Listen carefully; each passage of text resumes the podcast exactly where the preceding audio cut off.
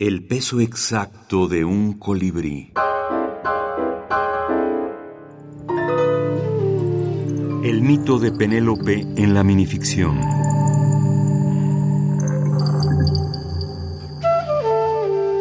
Penelopeana, Javier Perucho, a David Chávez, por Un mito con agallas. Ese Ulises creía el inocente que cada vez que se embarcaba me iba a quedar así, sola y sin atrevimientos, sin nadie que pastara entre mis humedales.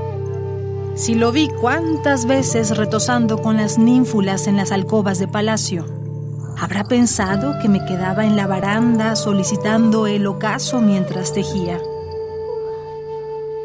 Naturalmente, a mí también me acompañaba en la mañana un mancebo de barba florida, quien durante las tardes ramoneaba el tiempo entre el vértice de mis muslos y por las noches sin luna, fisgoneando por mis oquedades.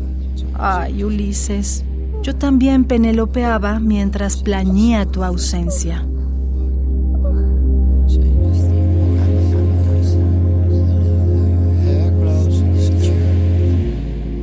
Las reescrituras nos hablan eh, mucho de la época en la que pues estos textos son leídos y reescritos. No solamente los salvan de la corrosión del tiempo y del olvido, son estudios que replican los mitos con base en eh, los preceptos culturales y eh, el devenir social que representa ese momento histórico en el que son pues tanto leídos, como bien dije, y también reescritos. Esa es básicamente mi, mi conclusión. Alejandro Gutiérrez, autor mexicano, minificcionista.